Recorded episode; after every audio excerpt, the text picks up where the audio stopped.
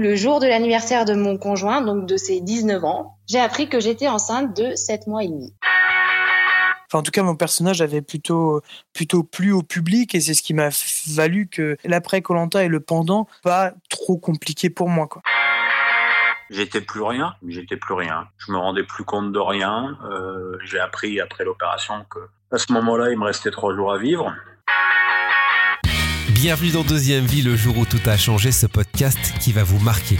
Je suis ravi de vous accueillir pour le premier épisode de cette deuxième saison. J'ai créé ce podcast il y a quasiment un an et depuis c'est une trentaine d'épisodes et c'est 40 000 écoutes. Je vous remercie. Merci d'être fidèle où que vous soyez en France et partout dans le monde évidemment sur les différentes plateformes de streaming. Aujourd'hui, on va découvrir pour ce premier épisode de cette deuxième saison le témoignage de Laurine Morin. Laurine, c'est une jeune fille qui, comme toutes les adolescentes de son âge, aime passer du temps sur les réseaux sociaux et aime discuter avec ses amis. Mais la vie de Laurine bascule le 14 novembre 2020. Ce jour-là, elle va subir un grave accident domestique.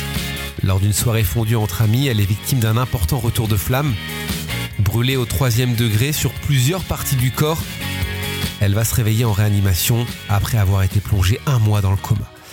Il a fallu alors réapprendre certains gestes du quotidien et accepter un nouveau corps, un corps sérieusement marqué par cet accident. Un an plus tard, son combat continue. Et sur les réseaux sociaux, elle partage son lourd quotidien. Elle est aujourd'hui suivie par 300 000 abonnés par exemple sur TikTok. Et elle dévoile la vraie vie des grands brûlés. Elle expose aussi les nombreuses difficultés auxquelles ils sont confrontés quotidiennement. Alors, à quoi ressemble sa vie aujourd'hui? Comment imagine-t-elle son avenir? Comment réussit-elle aussi à surmonter cette épreuve?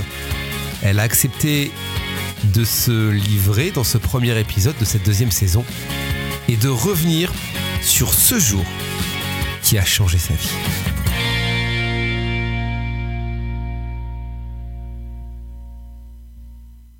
Salut Laurine Bonjour Charlie. Je suis ravi de t'accueillir. Merci de m'accorder quelques minutes dans ton quotidien, ton quotidien qui a été bouleversé il y a bah, de cela un an. C'était le 14 novembre 2020. Tu es toute jeune, tu vas avoir 19 ans. Et à 19 ans, quand, euh, quand on ne se pose pas forcément de questions et quand on a affaire, qu'on doit affronter un, tel accident, c'est très compliqué. Tu vas nous, nous parler de tout ça. Est-ce qu'on peut revenir sur cette journée qui a changé ta vie? C'était le 14 novembre 2020, je viens de le dire. Qu'est-ce qui s'est passé, Laurine, ce jour-là? Alors, ce jour-là, en fait, euh, c'était un samedi. On était euh, dans les alentours de 13h50, etc. Ce jour-là, on a invité euh, des personnes très proches de la famille et on avait décidé de faire une fondue ce jour-là. Donc, je n'avais jamais goûté à la fondue, etc. Donc, pour moi, j'avais vraiment hâte que c'est quelque chose d'assez gourmand. Ce jour-là, on se met à table, etc. Dans la salle, on est euh, trois parce que moi, je suis assise à table. En face, il y a les deux invités. Mon beau-père est dans la cuisine et ma mère dans la lingerie. À ce moment-là, euh, une des invitées trouve que, euh, en fait, le pôle de fondu, en fait, le petit enclos, la flamme ne prend pas assez, qu'il n'y a pas assez d'alcool, etc. Donc, elle prend la décision d'aller chercher la bouteille d'alcool à brûler. Elle revient avec cette bouteille et là, en fait, arrive le drame. Elle euh, rajoute de l'alcool à brûler, sauf qu'il y avait déjà une petite flamme. Donc, euh, ça fait un gros retour de flamme, du coup. À ce moment-là, elle, prend peur, la bouteille était pleine, donc elle euh, fait une secousse. Et moi, étant en face d'elle, j'ai pris toute l'alcool en fait sur moi et du coup le feu a, a suivi. À ce moment-là, je me rends pas compte en fait que je suis en feu. Et mais je vois en fait qu'il y a quelque chose qui cloche, qui va pas. Je vois les deux personnes en face de moi, tétanisées, qui bougent pas. Après quelques secondes, euh, une des personnes commence à crier. Et là, euh, ce cri, en fait, fait venir ma mère et mon beau-père. Ils arrivent en courant. Mon beau-père se jette sur moi parce qu'il a tout de suite compris euh, ce qui se passait pour essayer d'éteindre les flammes. Mais en fait, elle reprenait, elle reprenait. Parce qu'en fait, ce jour-là, j'avais juste un débardeur et un jogging. Et donc, du coup, l'alcool était vraiment peau sur peau. Donc c'était vraiment beaucoup plus compliqué à éteindre. Donc ma mère lui passe euh, un plaid qui essaye euh, d'étouffer les flammes, mais elles reprennent, elles reprennent. À ce moment-là, j'ai eu une chance, c'est que chez moi, j'avais un extincteur. Et ma maman lui a passé la bouteille d'extincteur et à ce moment-là, j'étais à terre. Mon beau-père me dit arrête de respirer, cache tes yeux. Et à ce moment-là, il m'arrose en fait de poudre d'extincteur qui fait qui fait en fait éteindre toutes les flammes. Moi, à ce moment-là, euh, j'étais vraiment euh, perturbée. Je comprenais pas. Ça se passait mais tellement vite que j'avais pas le temps de comprendre, euh, ni d'avoir de, de, gestes comme d'aller sous la douche ou, ou autre. je peinais à respirer. pour moi, j'ai cru que j'allais y rester. Mais c'est vraiment ce que tu t'es dit à ce moment-là? C'est vraiment la sensation que tu as eue. Ouais, pour moi, je me suis dit ça y est, en fait, c'est malheureux, mais pour moi, c'est fini, j'en reste là. Et euh, après, le feu s'est éteint, donc la, la, salle était irrespirable, vraiment, hmm. euh, à cause de cet extincteur. Donc on va dehors. Entre-temps, euh, une des invitées a appelé les pompiers qui m'ont dit d'aller sous la douche pour calmer l'inflammation. Le temps qu'ils arrivent, donc je suis allée sous la douche et, et j'avais extrêmement soif parce que du coup l'eau du corps euh, va vers ces endroits brûlés pour pouvoir aussi éteindre le feu. Ouais, compenser, ouais. Ouais, voilà. Et j'avais très, très, très, très soif. Donc à ce moment-là, euh, j'en profitais de boire euh, l'eau de la douche. Et arrive le SAMU en premier. Donc un médecin du SAMU arrive vers moi, me pose les questions existentielles pour savoir si je suis encore consciente genre euh, quel âge j'ai, comment je m'appelle, où est-ce que j'étudie, etc. Donc je réponds à ces questions. J'étais beaucoup sonnée, hein, vraiment. Euh, je savais que j'étais pas comme d'habitude. On m'installe sur un lit et là arrive, euh, on me fait les premiers soins, comme mettre des tubes gras sur moi, comme mettre des perfusions, à appeler tous les hôpitaux de Lyon, à Paris, etc. pour savoir s'il y a une place pour moi, pour appeler l'hélicoptère, des trucs comme ça. Et programmé aussi un, coma. Donc euh, à ce moment-là, on m'emmène euh, en urgence euh, à, l'hôpital le plus proche de chez moi. À ce moment-là, je me rappelle plus de rien. Je pense que j'étais plus vraiment consciente, mais je me rappelle juste d'un truc, c'est que en fait, le médecin me, prévient qu'on va me mettre dans le coma et que je me réveillerai à l'hôpital Edouard Rio à Lyon. Comment tu réagis à ce moment-là quand le médecin t'annonce que tu vas être plongé dans, dans un coma qui va être profond, hein, parce que tu vas, te, tu vas te réveiller un mois plus tard euh, Tu en as conscience ou pas du tout à ce moment-là? Euh, moi, je, euh, je, lui ai répondu à ce moment-là, je lui ai répondu allez-y, je vous en supplie, parce qu'en fait, j'avais qu'une envie, c'est que cette journée se termine, que tout ça se termine, que j'en pouvais, en fait, j'en pouvais plus. C'était trop. Donc, ouais. Euh, tu parlais d'extincteur tout à l'heure. Ça, c'est une vraie chance dans, ton malheur, j'ai envie de dire, parce qu'on est peu finalement, euh, j'imagine, en France, à avoir un extincteur à la maison. En tout cas, moi, chez moi, j'en ai pas. Cet euh, extincteur t'a sauvé la vie? Ouais, complètement. Enfin, même moi, je ne savais pas qu'on avait un extincteur à la maison. D'accord. Donc, donc maintenant, oui. après, à poudre, c'était pas vraiment la bonne solution. Ouais. Mais franchement, oui, enfin, en fait, c'est dans ce moment-là qu'on se rend compte qu'en fait, euh, de l'importance que ça peut avoir. Mmh. Et puis on fait, euh, on fait à ce moment-là avec les moyens du bord aussi.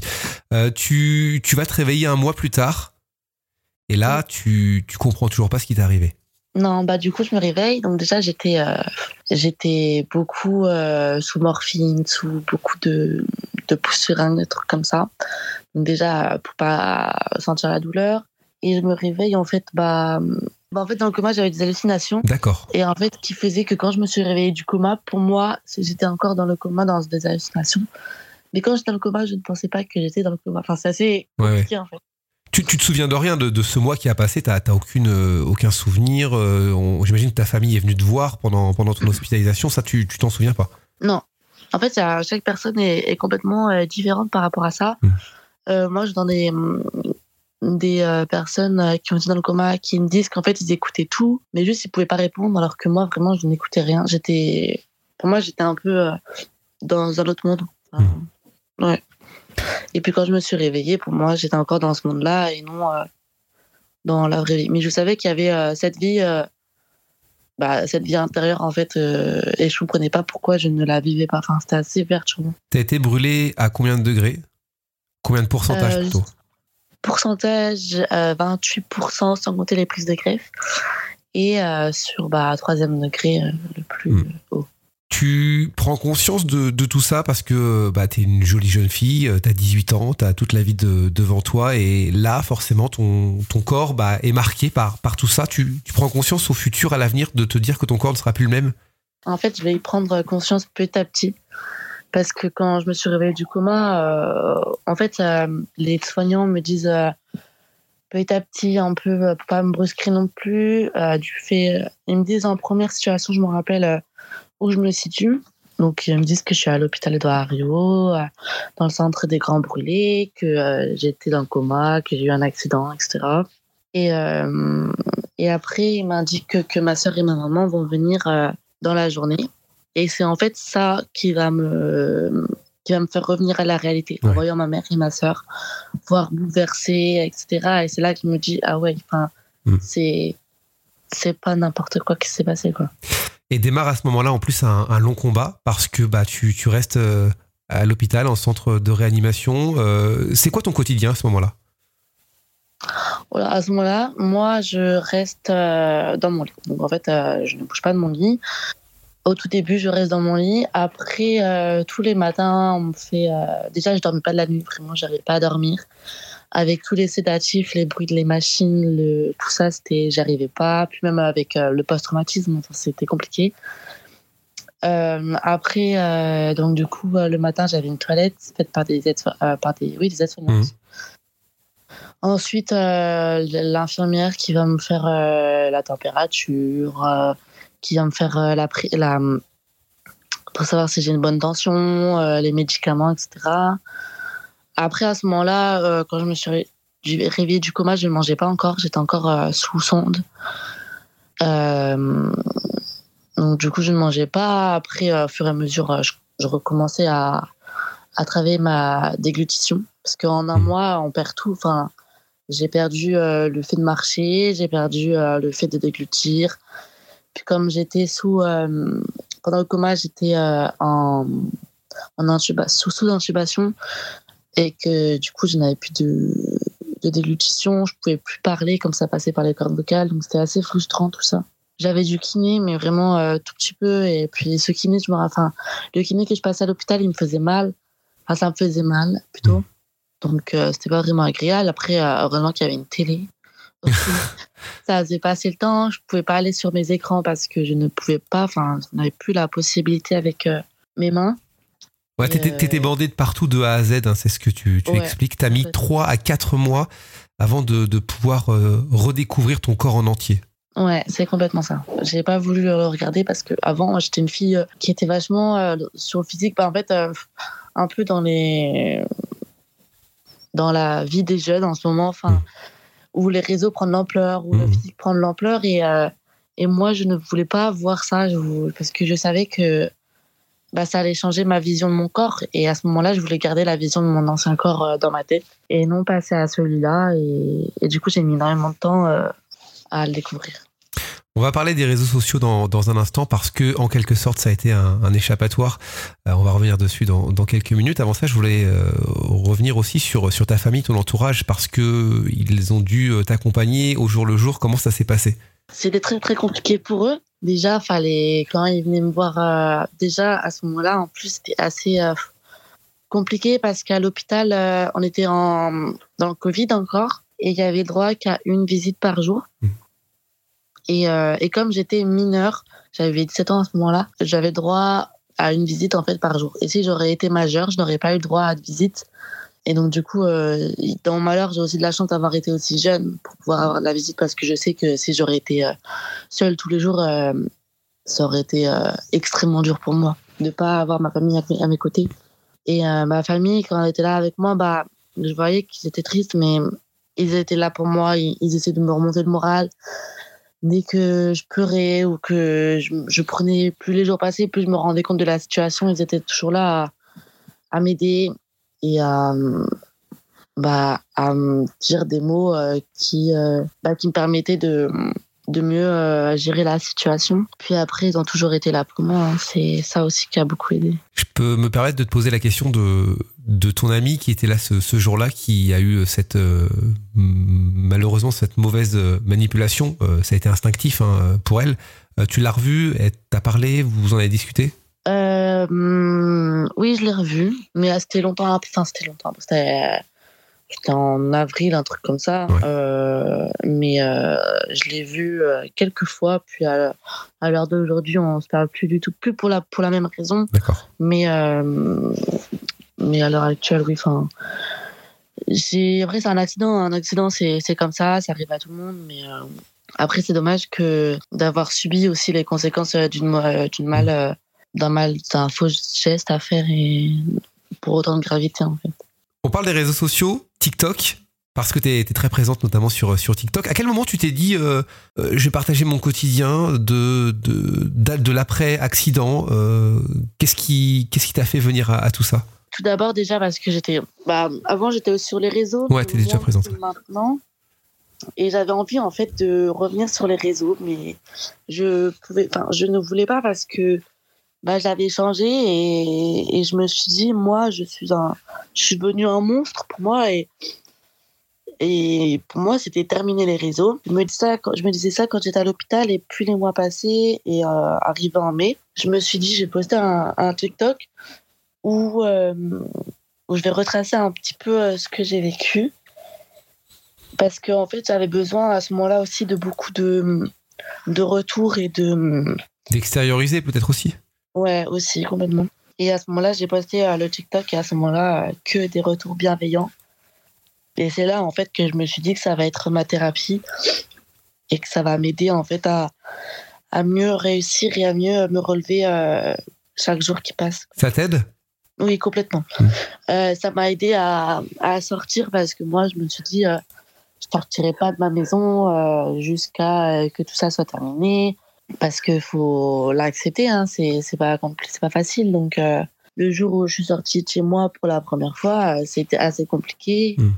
Et c'est aussi grâce à, à TikTok parce que euh, quand je voyais le retour des gens, je me disais le retour euh, des autres euh, va être pareil. Donc il fallait pas que je m'inquiète en fait. Ouais, parce que alors là, là, on fait de, on fait de la radio. les gens qui vont te découvrir peut-être grâce à ce podcast peuvent avoir une image. Si voilà, s'ils ont envie de te suivre sur TikTok, c'est possible. Euh, c'est vrai que quand euh, moi je t'ai découvert hein, sur sur TikTok et bah on, on y voit une jeune femme qui doit au jour le jour porter euh, porter des euh, des bandages, porter des, des vêtements qui couvrent tout le corps. Je crois que tu as aussi quelque chose qui te porte la tête, si je me si je me trompe pas. Tu as voilà, tout ça, ça couvre ton visage, ton ton corps. Ouais, bah du coup, je dois. En fait, une phase inflammatoire pour grand, enfin pour grand brûlé, c'est euh, 17 à 18 mois. Mhm. Et là, j'en suis à 12 mois. Et en fait, pendant ce temps-là, je dois faire du kiné, je dois porter des vêtements compressifs, je dois porter de l'appareillage, tout ça pour éviter la rétraction euh, des brûlures et euh, perdre de la mobilité, etc. Et, et c'est très, euh, c'est très compliqué hein, de porter tout ça. Mais euh, mais faut le faire. Tu as fait le deuil entre guillemets de de la Laurine d'avant? Non, non, c'est pour moi je impossible. jamais parce que bah, Laurine d'avant, euh, elle était là à un moment de ma vie et, euh, et que bah j'oublierai jamais hein, ce, le mode de vie que j'avais avant, de comment je voyais la vie, de comment je me voyais moi-même, la confiance que j'avais, etc. C'est bien évidemment ça me manque, hein, c'est normal, mais maintenant c'est fait, c'est fait et mais en tout cas, je me dis pas, euh, je regrette pas euh, bah, ce que j'ai vécu euh, avant. Je me disais pas, euh, enfin, je me dis pas en mode j'aurais dû faire ça, si ça. Enfin, Mm. J'ai vécu ma vie avant à fond, donc je suis contente de, de pas regretter sur ça. Comment tu vas aujourd'hui et surtout comment tu vis au quotidien? À quoi il ressemble ton quotidien aujourd'hui? Euh, à l'heure d'aujourd'hui, je suis revenue du coup euh, bah, chez moi. Du coup, je retourne en cours, euh, je reprends un peu des habitudes d'avant, avec bien évidemment euh, des rendez-vous liés à l'accident, comme du kiné, comme de la psycho, euh, comme aussi de l'ergothérapie, des trucs comme ça. Et, et aussi des rendez-vous aussi que je dois retourner des fois à Lyon. Donc après, mon quotidien est pareil, mais juste différent, avec euh, bah, du coup les vêtements compressifs, les appareillages, tout ça, tout ça. Et, mais euh, j'arrive à vivre à peu près comme avant, juste euh, différemment. Comment tu vois ton avenir? Je sais pas. Maintenant, depuis l'accident, je le vois. Évidemment, je me dis, j'ai un métier que je veux. Enfin, j'ai des métiers en tête, des trucs comme ça, mais je me, c'est plus comme avant. Parce que, en fait, un accident, ça arrive et en fait, ça te montre que la vie peut s'arrêter du jour au lendemain. Et je pense pas vraiment à l'avenir, je pense plus aux jours qui arrivent que plutôt les années qui arrivent. Enfin, je profite plus du moment présent. Mais bien non, j'ai des rêves dans la tête, hein, des, trucs comme ça, mais je me, pousse, je me pose plus sur les jours qui arrivent que les années. Je voudrais te remercier de m'avoir accordé du temps. Euh, tu es la première invitée du premier épisode de la deuxième saison de Deuxième Vie, donc je suis ravi de, de t'accueillir. Et évidemment, si vous souhaitez suivre Laurine, euh, c'est possible sur les réseaux sociaux, sur TikTok, sur Instagram. Tu es très présente également sur, sur Insta. Merci Laurine. Eh ben, merci à toi Charlie. Et euh, en tout cas, merci beaucoup de, de m'avoir euh, contacté euh, pour ce podcast. Bah avec grand plaisir. Je suis tombé, comme je te l'ai dit, sur, sur tes témoignages TikTok et je trouvais ça important euh, de mettre ça en avant. Et ça prouve aussi que les réseaux sociaux ont euh, eh bien, un côté euh, bienveillant également parce que les retours que tu as, je les ai lus, les commentaires, etc., les gens sont, sont très bienveillants avec toi. Donc ça fait du bien aussi. Merci à toi, Laurine. Merci. Voilà, c'est fini pour ce premier épisode de la deuxième saison. Je vous donne rendez-vous très vite pour d'autres épisodes, d'autres témoignages de deuxième vie. Et si vous souhaitez évidemment nous suivre sur les réseaux sociaux, c'est tout à fait possible. Sur Instagram notamment, podcast deuxième vie. On vous attend. Je vous dis à très très vite. Salut